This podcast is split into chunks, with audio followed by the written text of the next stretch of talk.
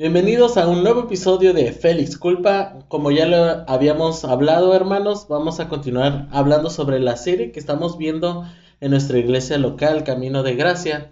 En esta semana espero que ya hayan visto la transmisión y si no, pues está aquí en la, abajo en la descripción.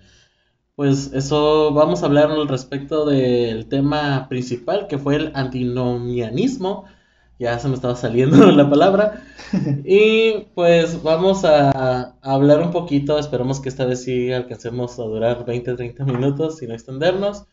Pues yo soy Mario Nava, soy con Ramón Torres y esto es Félix Culpa.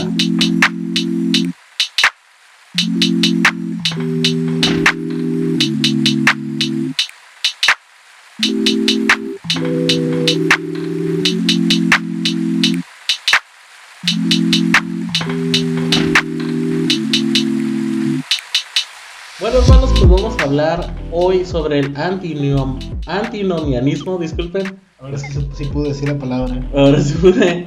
Eh, pero primero hay que, bueno, para los que no han visto la transmisión, el antinomianismo pues viene siendo pues...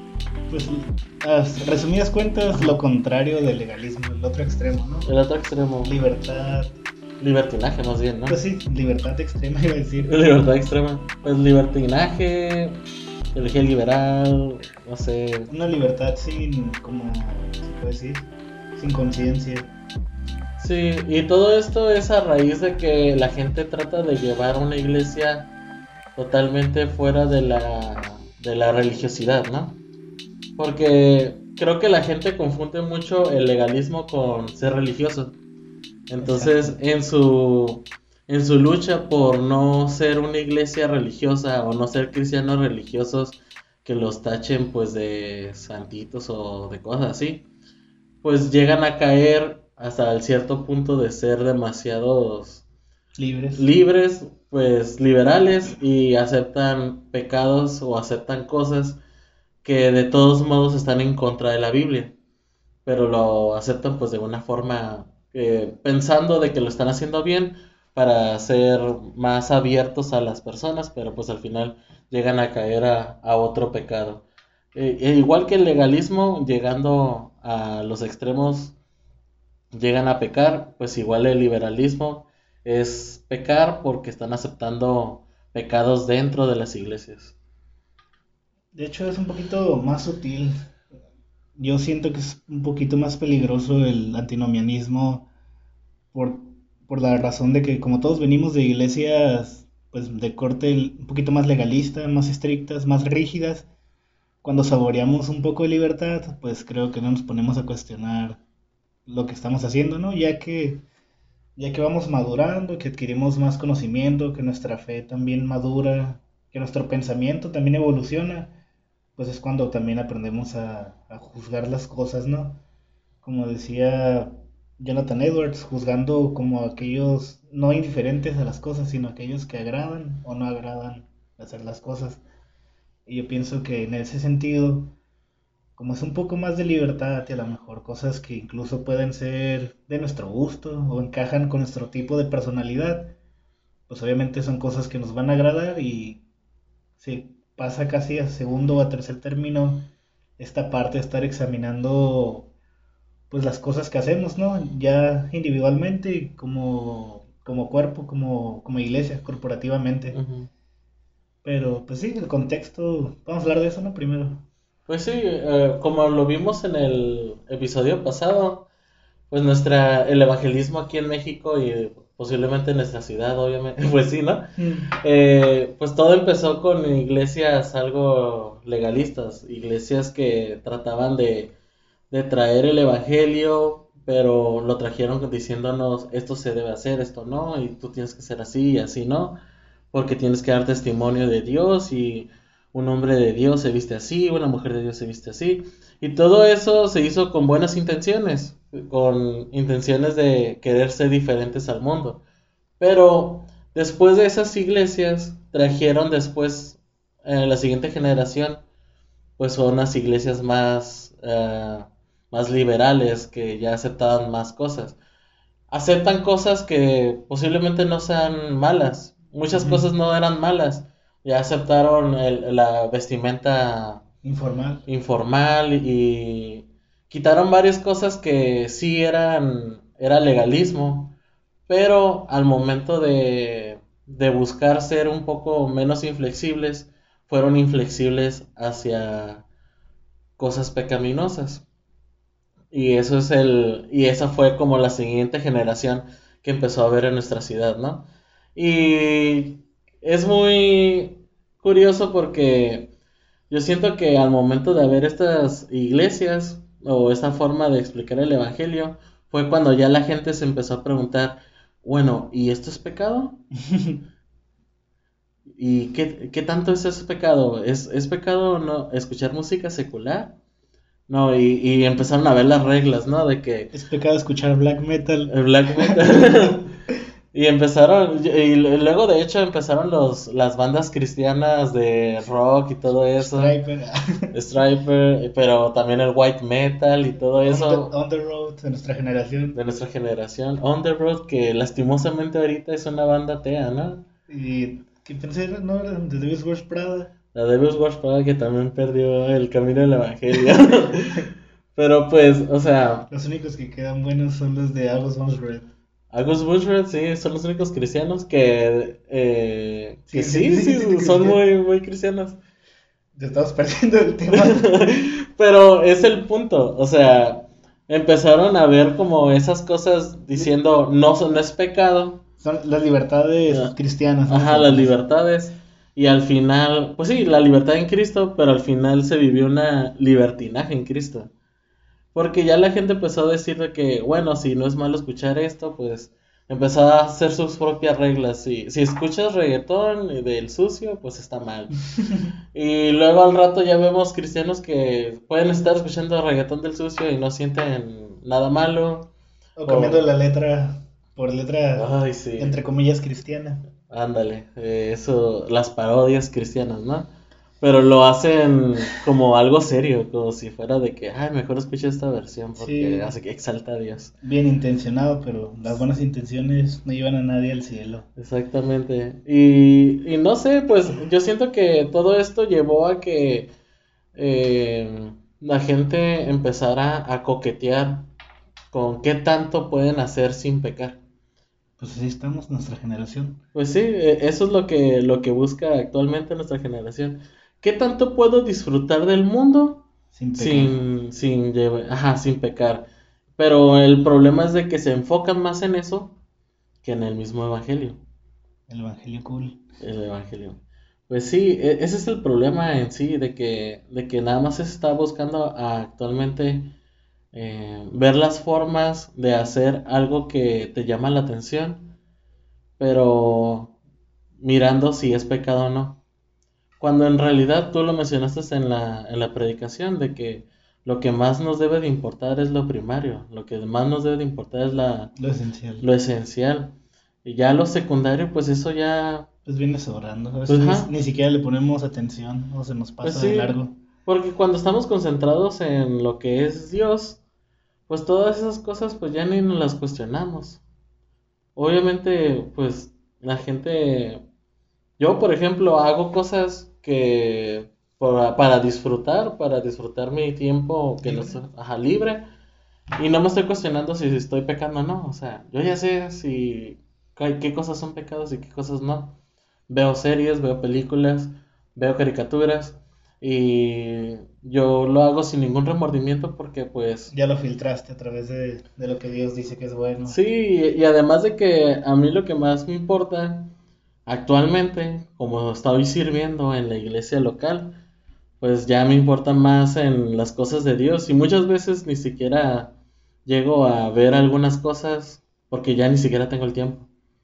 Entonces, eh, yo siento que todo esto, todo este ocio de la juventud y toda esta generación, al momento de querer vivir una vida no religiosa, pues se presta a vivir una vida muy, muy liberal. Religioso también, pero son fanáticos de la religión, del culto al yo, de Eh, la autosatisfacción y la complacencia. que eso viene siendo como el evangelio cool actualmente, ¿no? El evangelio cool. pues no es tan cool a los ojos de Dios. A los ojos de Dios no, pero a, los, ojos de todos los demás. A nuestros ojos sí es cool. Pues sí. Porque te libera pues de todas esas, ya lo habías dicho, de las cadenas de la religión que nos impusieron pues en las otras iglesias. Y pues básicamente el evangelio ¿cómo lo podríamos definir? Pues un evangelio un poquito permisivo, un poquito blando. Y con esto no estamos diciendo como que somos la autoridad ni, ni somos la voz autorizada para decir esto, ¿no? yo creo que todos hemos pecado de siendo legalistas un poco o siendo antinomianistas un poco en algunas cosas. Por eso es importante pues siempre estar analizando nuestro crecimiento y estar conscientes de las cosas que hacemos. Porque es de, es de sabios cambiar de opinión. Yo creo que todos hemos ido en algún punto de nuestro caminar con Dios o hemos sido un poco legalistas cuando éramos calvinistas en la caja. O hemos sido muy liberales cuando, cuando quisimos hacer cosas más cool o tener más tiempo para nosotros. Y pues, hablando del Evangelio cool, yo lo, la experiencia que yo he tenido con ese tipo de, de, predicaciones o con esa manera de ver el Evangelio, es que si te predican a Cristo, te predican la cruz, pero falta la parte confrontativa que hace que el Evangelio sea el Evangelio. Es decir, sí hablan del pecado y que Dios te ama, pero... Nunca de arrepentimiento del pecado. O sí lo hacen, pero hacen, ¿cómo se llama esta palabra? Usan... Ah, se me Usan eufemismos, o sea, cambian la palabra para que no suene tan fuerte y sea un poquito más aceptable para la sociedad o para las personas que están participando en la cultura del evangelio cool. Por ejemplo, yo he escuchado, sin ánimo de criticar, pero obviamente sí juzgando, que he escuchado predicaciones donde hablan mucho de que tú puedes cometer errores, errores, errores, y hablan mucho de los errores. Y pues me quedo yo con una noción, pues, de qué rayos están hablando. Pues, uno puede cometer errores y no, no ser pecado te puedes equivocar en cosas que no precisamente son pecaminosas en, en sí. Puedes equivocarte en... Pues sí, yo creo que todos hemos cometido errores en que no directamente tienen que ver con nuestra salvación o con el estado de nuestra alma. Pero cuando estas personas hablan de errores es para encubrir la palabra pecado. pecado porque suena muy fuerte para esta generación de seguidores del Evangelio cool. Y evitan decir condenado. Y, ajá, y este es el problema, que Jesús y los apóstoles sí usan esas palabras fuertes y que, de hecho, por eso decimos que las palabras tienen mucha importancia. Por algo las dicen, porque son palabras fuertes que te golpean el alma, que te simbran la mente y te causan un shock, la cultura del reino de Dios contra la cultura pues de tu mundo. Por, la, por esa razón misma, el Evangelio y Jesús hablaban de la forma en la que lo hacían, para confrontar nuestra persona, para confrontar nuestro pecado, para retarnos, para decir, este eres tú y esto es lo que vas a hacer sin mí, y no tratar de, de subsanar o de tratar de minimizar el, el pecado de las personas. Y este es el problema. Yo sí estoy de acuerdo es lo que siempre platicamos, un, un cristiano mexicano tiene que verse como, para ser mexicano pues, tiene que verse como alguien que vive nuestra cultura, no importar la cultura de otro país o de algún maestro de la Biblia y tratar de vivir con eso. Y en ese sentido, pues cuando estamos hablando del Evangelio cool, ah, estamos hablando de una, ¿cómo lo puedo explicar? Es que es medio complicado porque cuando hablamos de, del antinomianismo tendemos a, a, parecer que estamos siendo legalistas y cuando hablamos de legalismo parece, parece que estamos hablando... Somos liberales. Ajá, que somos liberales. Pero en ese sentido, pues de las palabras y de la cultura y todo ese asunto que hay de por medio, pues el Evangelio tiene la cultura del reino de Dios. Y nosotros al querer como subbajar o bajarle el tono a las palabras o tratar de que sea más como apetecible para nuestra cultura de la corrección política que hay obviamente imperando en estos días, pues obviamente le quitamos el poder y la potencia al Evangelio porque estamos cambiando el mensaje pues de Dios. O sea, yo entiendo esa parte y yo entiendo esa parte que hay que contextualizar pues las palabras, contextualizar el mensaje. Creemos y sabemos que el Evangelio es un mensaje atemporal, es decir, para todo tiempo, para cada cultura, y que esa capacidad que tiene el Evangelio de contextualizarse Quiere decir que te sirve a ti, Mario, que eres un universitario de 28 años casado, que no tienes ningún récord criminal. Y ese mismo evangelio que tú conoces le debe servir para alguien que está en la cárcel y que tiene 50 años. Y ese mismo evangelio para esa persona le tiene que servir a alguien que está en África sufriendo hambre. Y ese mismo evangelio le tiene que servir a una persona europea que está envuelta en el ateísmo y, el, y en la filosofía. Es decir, este evangelio tiene que romper todas las barreras culturales. Y el punto aquí es que el evangelio cool trata de, adaptar el mensaje a la cultura. Tratar, es al revés la contextualización. La cultura dicta el mensaje. El mensaje. Y cuando contextualizamos correctamente, lo que tratamos de hacer es de que de, de moldear el mensaje del Evangelio no para que sea aceptado por la cultura, sino para que sea entendible para esa cultura. No de la manera en que se hace hoy en día, que se trata de que el Evangelio sea agradable, sea apetecible para esa cultura. Y es lo que hacía... Que caiga bien. Ajá, pues que sea algo, algo famoso, algo bueno. De hecho, no sé si recuerdas, pero cuando estamos leyendo en Hechos, cuando Pablo va y predica el aerópago, donde estaban todos los filósofos helénicos, todos los filósofos griegos, que obviamente sabemos que la base de nuestra civilización occidental, pues la casi casi la heredamos las leyes y muchos sistemas filosóficos de los griegos y los romanos. Y Pablo predica el Evangelio sin miedo y sin temor. O sea, él, él, mismo dice, yo para los griegos soy griego y para los hebreos soy hebreo. Hablándonos, perdón, de esta parte de contextualizar. Pero e, en, ese, en ese capítulo de la Biblia no vemos que Pablo dice, voy a tratar de, de hablarles de una manera que les sea apetecible para ellos que son filósofos. Él dice que, dice, narra la Biblia que predicó el Evangelio y que muchos dijeron que estaba loco, que decía cosas sin sentido. Y otros que sí. Y otros creyeron. ¿Por qué? Porque está, estamos basándonos en el poder de Dios al predicar la palabra y no nos basamos en si es aceptable para la cultura o si, o si va a ser agradable, como tú dices. Lo que sí hacemos es tratar de contextualizar de una manera que ellos puedan entender lo que les estamos diciendo o de mira, ¿por qué es importante para ti este mensaje? ¿Por qué es aplicable para ti también?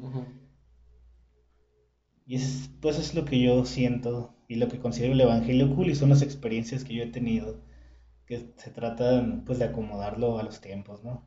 Al, tiempo que estamos viviendo y a la cultura obviamente que cada vez es, como diría ahí un viejo autor, estamos creando una generación de niños, de niños mimados.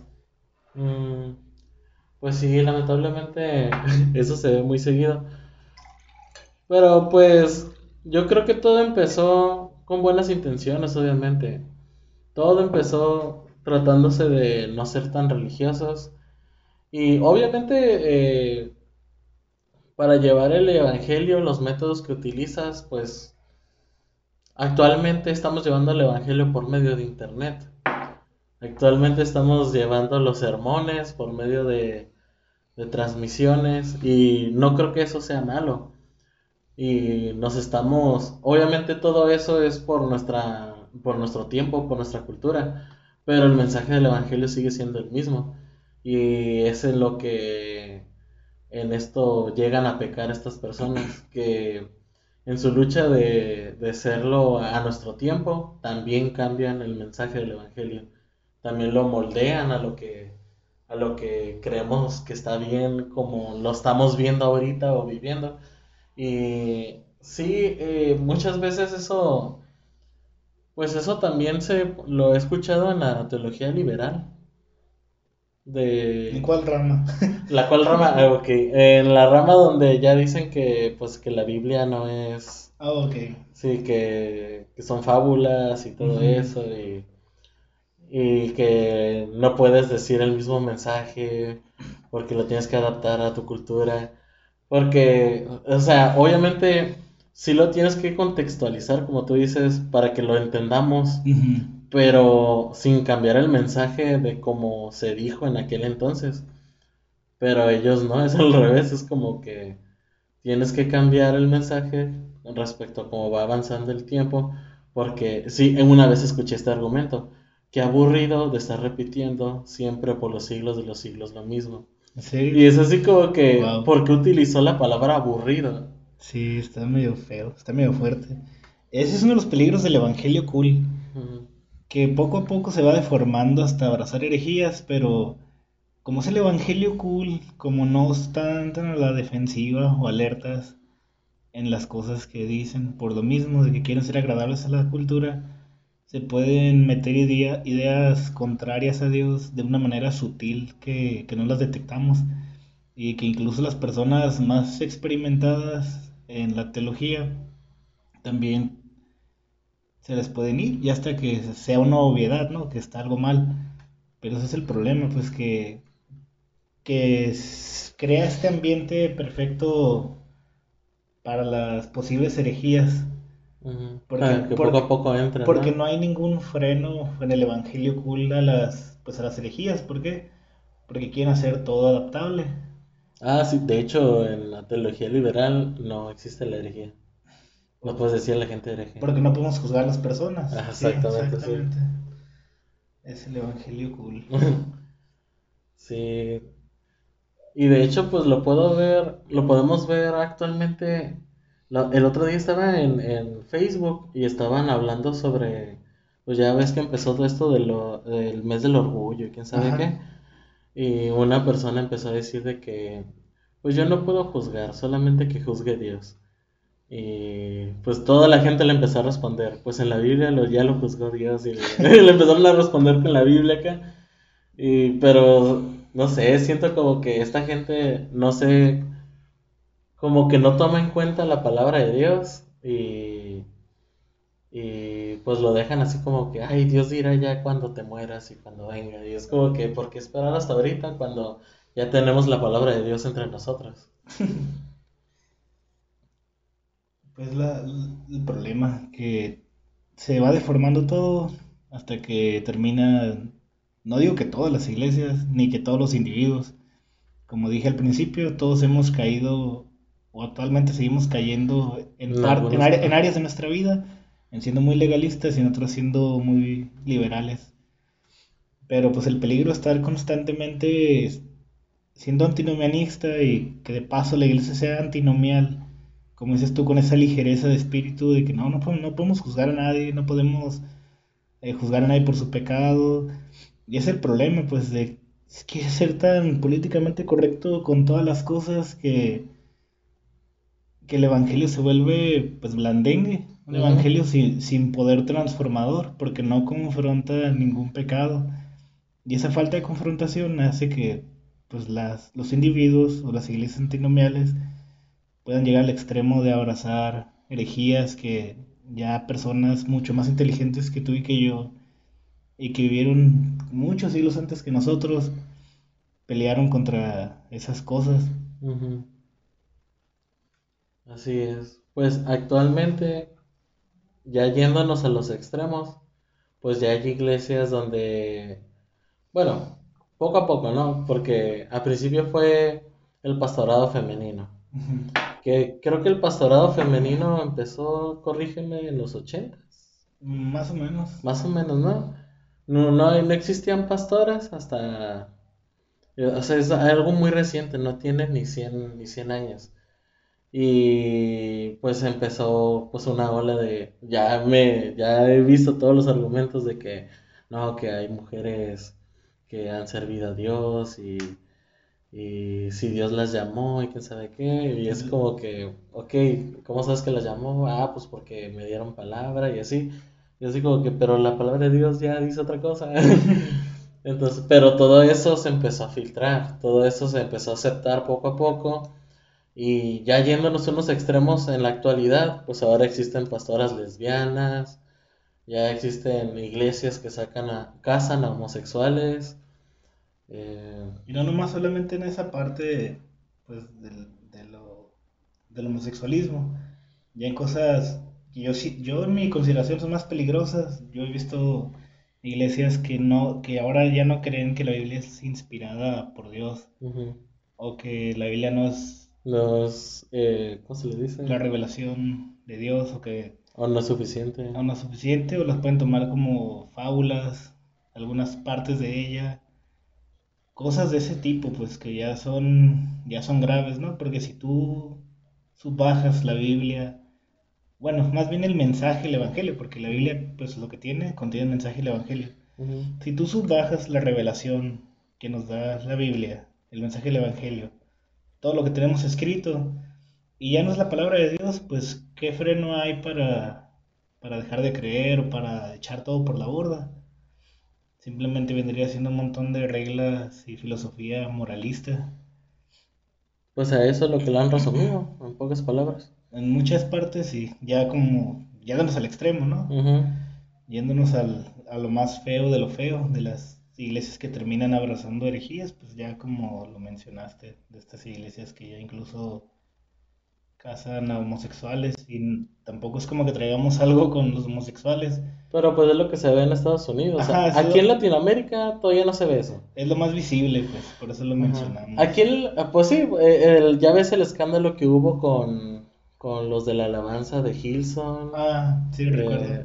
todo eso. eh, pero eso ya viene siendo como que en primer mundo, ¿no? Ahorita en tercer mundo, en donde vivimos nosotros, Oye, todavía somos un poco más conservadores.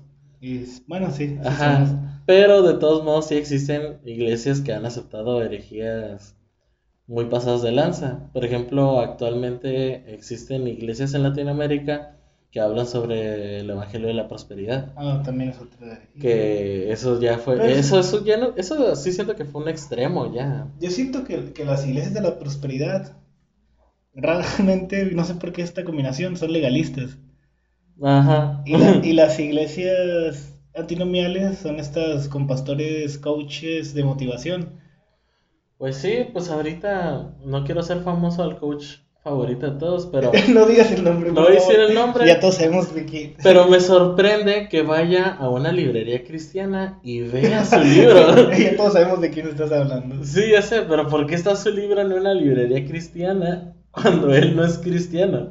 Es un, es un coach motivador. Como motivador creo que es muy bueno. Sí, Como alguien que debe predicar el mensaje de la Biblia, creo que es malísimo. de hecho, no sé Y si... ese es el problema, ese, e- ese tipo es el ejemplo perfecto de lo que estábamos hablando. Ah, sí. Tú ves un video de él y te dispara tres o cinco verdades bíblicas que tú vas a encontrar en la Biblia y que tal vez hasta doctrinalmente sí están bien. Y con eso envuelve todo el mensaje motivacional que trae. Y los menos, o los menos maduros en la fe o los más, los más animosos del antinomianismo, pues lo toman como palabra de Dios, porque Ajá. dijo tres o cinco cosas Que sí venían en la que Biblia. son bíblicas y que para ellos que diga esas tres o cinco cosas hace que todo el mensaje motivacional sea válido. Como si fuera palabra de Dios. Ujú. Sí, ese es el problema. De hecho, eh, actualmente eh, tengo TikTok. Y ha habido, con esto de la cuarentena, muchos cristianos migraron a TikTok. Y, y neta, eh, a veces si puedes buscar el hashtag TikToks cristianos, Dios. Muchas veces he encontrado eh, palabras de este, de este personaje, de mujeres cristianas que lo están subiendo, y tipos cristianos que también lo están subiendo, y todos diciendo, no, que estoy muy de acuerdo, quién sabe qué. Y eso es lo que encuentras ahora en esta red social, y es como que, ay, no, ya vinieron a arruinar una red social. Pero, pero, o sea, es que sí, está muy, muy difícil llevar, no irte a ningún extremo.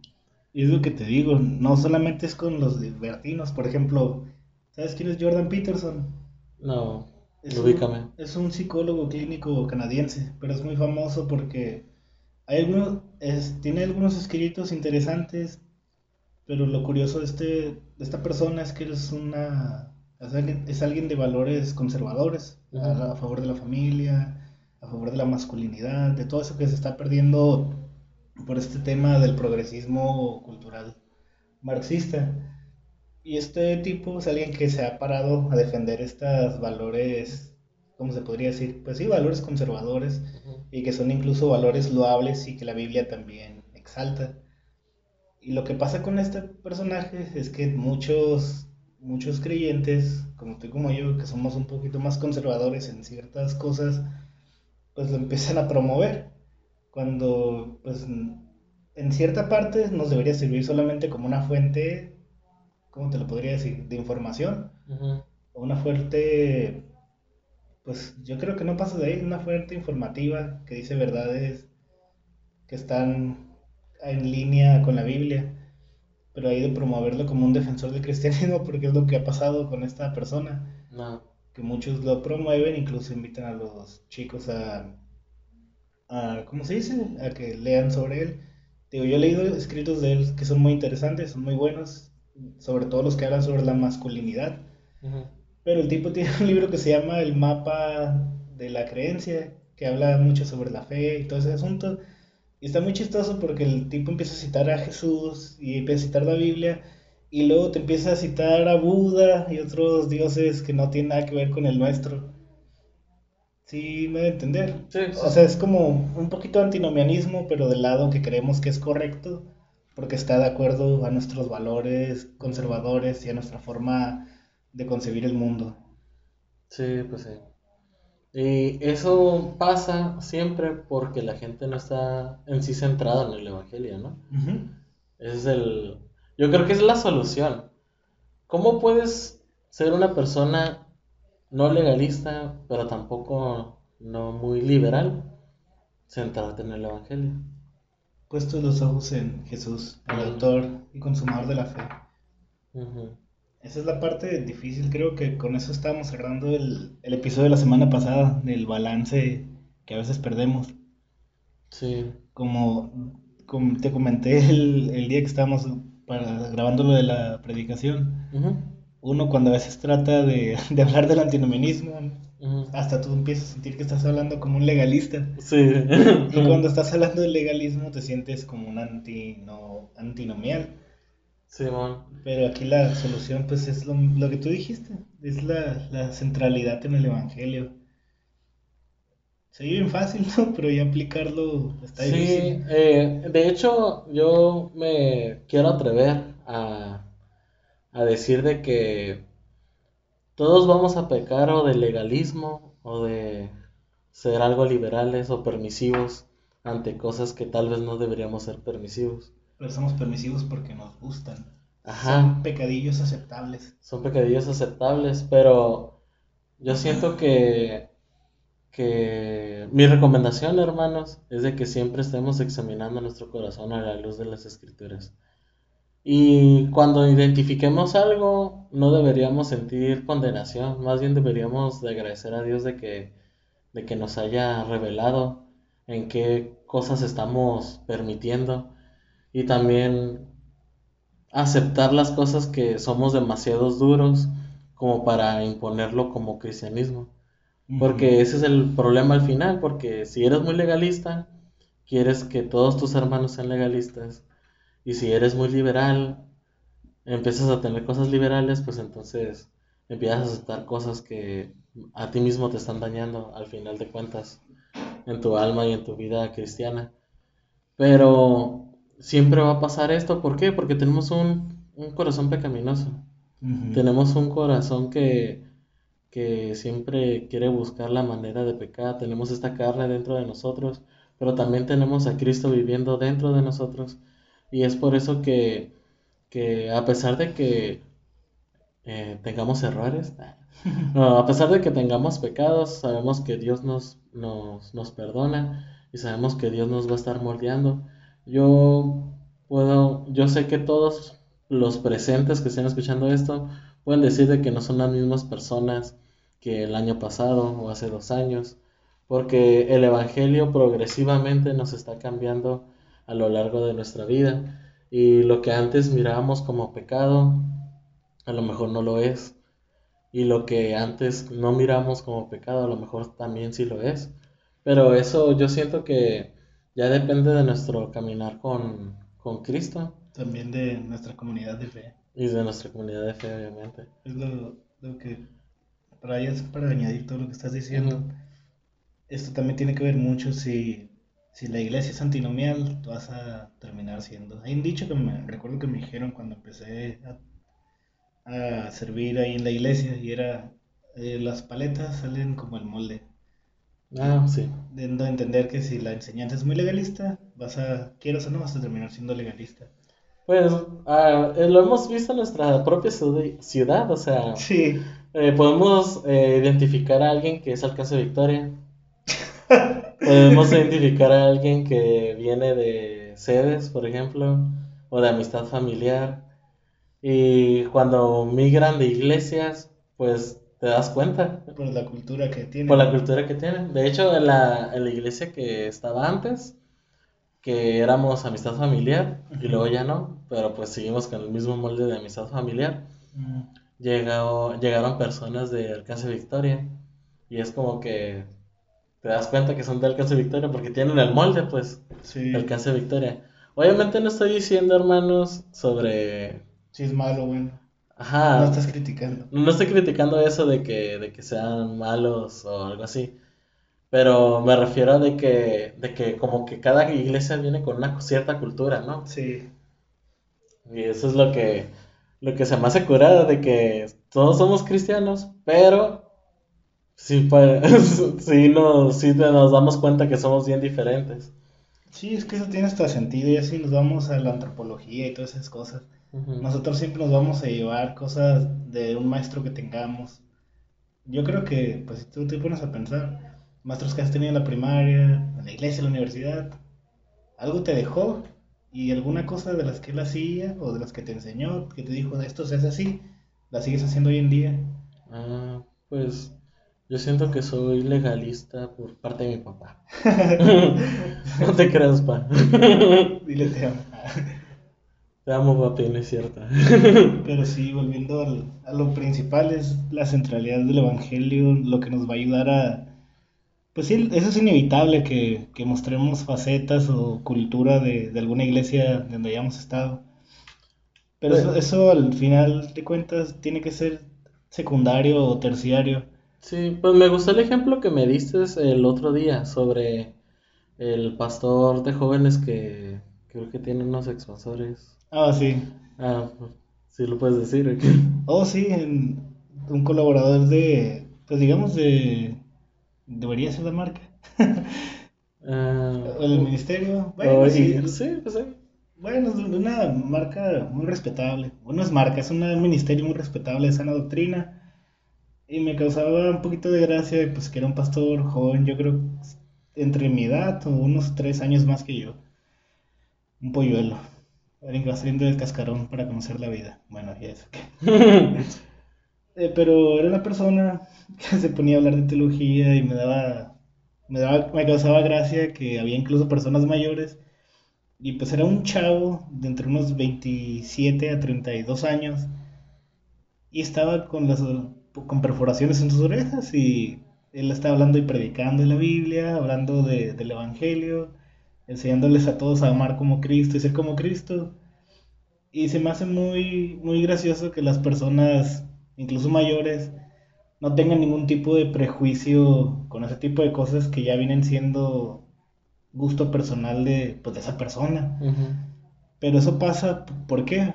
Porque lo principal que yo puedo inferir que ven las personas en ese joven, pues ven que es un hijo de Dios, que es alguien que ama a Dios, que tiene frutos de justicia y que pasa a ser términos secundarios si se quiere hacer un tatuaje o, pues, ponerse arcillos, lo que sea. ¿Por qué? Porque lo primero que ven las personas, lo primero que ve un discípulo es el corazón por Cristo en otra persona.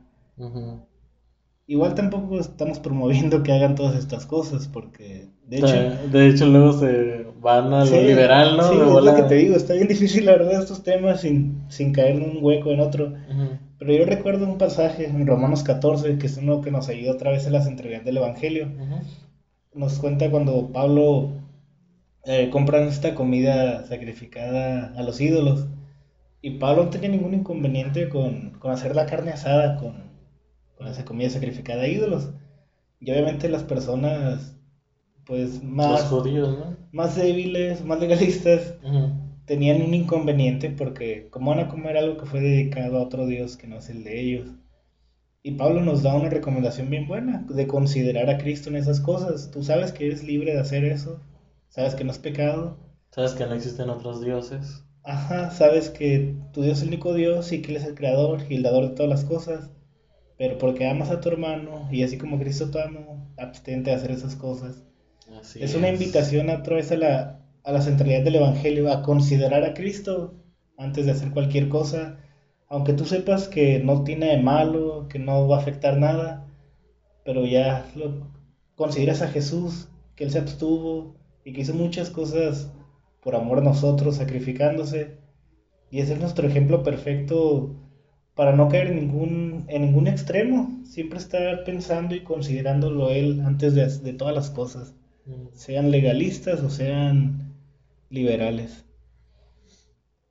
Pues sí, qué bueno. Qué bien. Mi recomendación es escuchar a, Paul Washer y escuchar a Piper. Y ahí son dos extremos. y te mantienes en medio. Oye, pero Washer recomienda escuchar a Piper. Pues porque. Pues porque Washer es bien humilde. Lean la Biblia, hermanos. Sí, lean la Biblia. a Jesús ahí. Bueno, pues esto viene siendo todo el día de hoy. Me dio gusto estar una vez más con ustedes, estar una vez más con contigo, Ramón. Igualmente.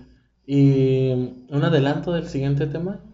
Vamos a hablar un poco de la felicidad. Solamente puedo darles ese tip. La felicidad. La siguiente semana, escuchándonos, vamos a, a dialogar respecto a lo que vimos el domingo sobre la felicidad. Espero que tengan una semana feliz. y pues nos escuchamos la siguiente semana, hermanos. Espero que haya sido edificación todo esto. Espero que consideren que... Antes, sería bueno también que os invitáramos si tienen comentarios o dudas. Ah, cierto, cierto. Vamos a pasarles un correo ahí en la caja de...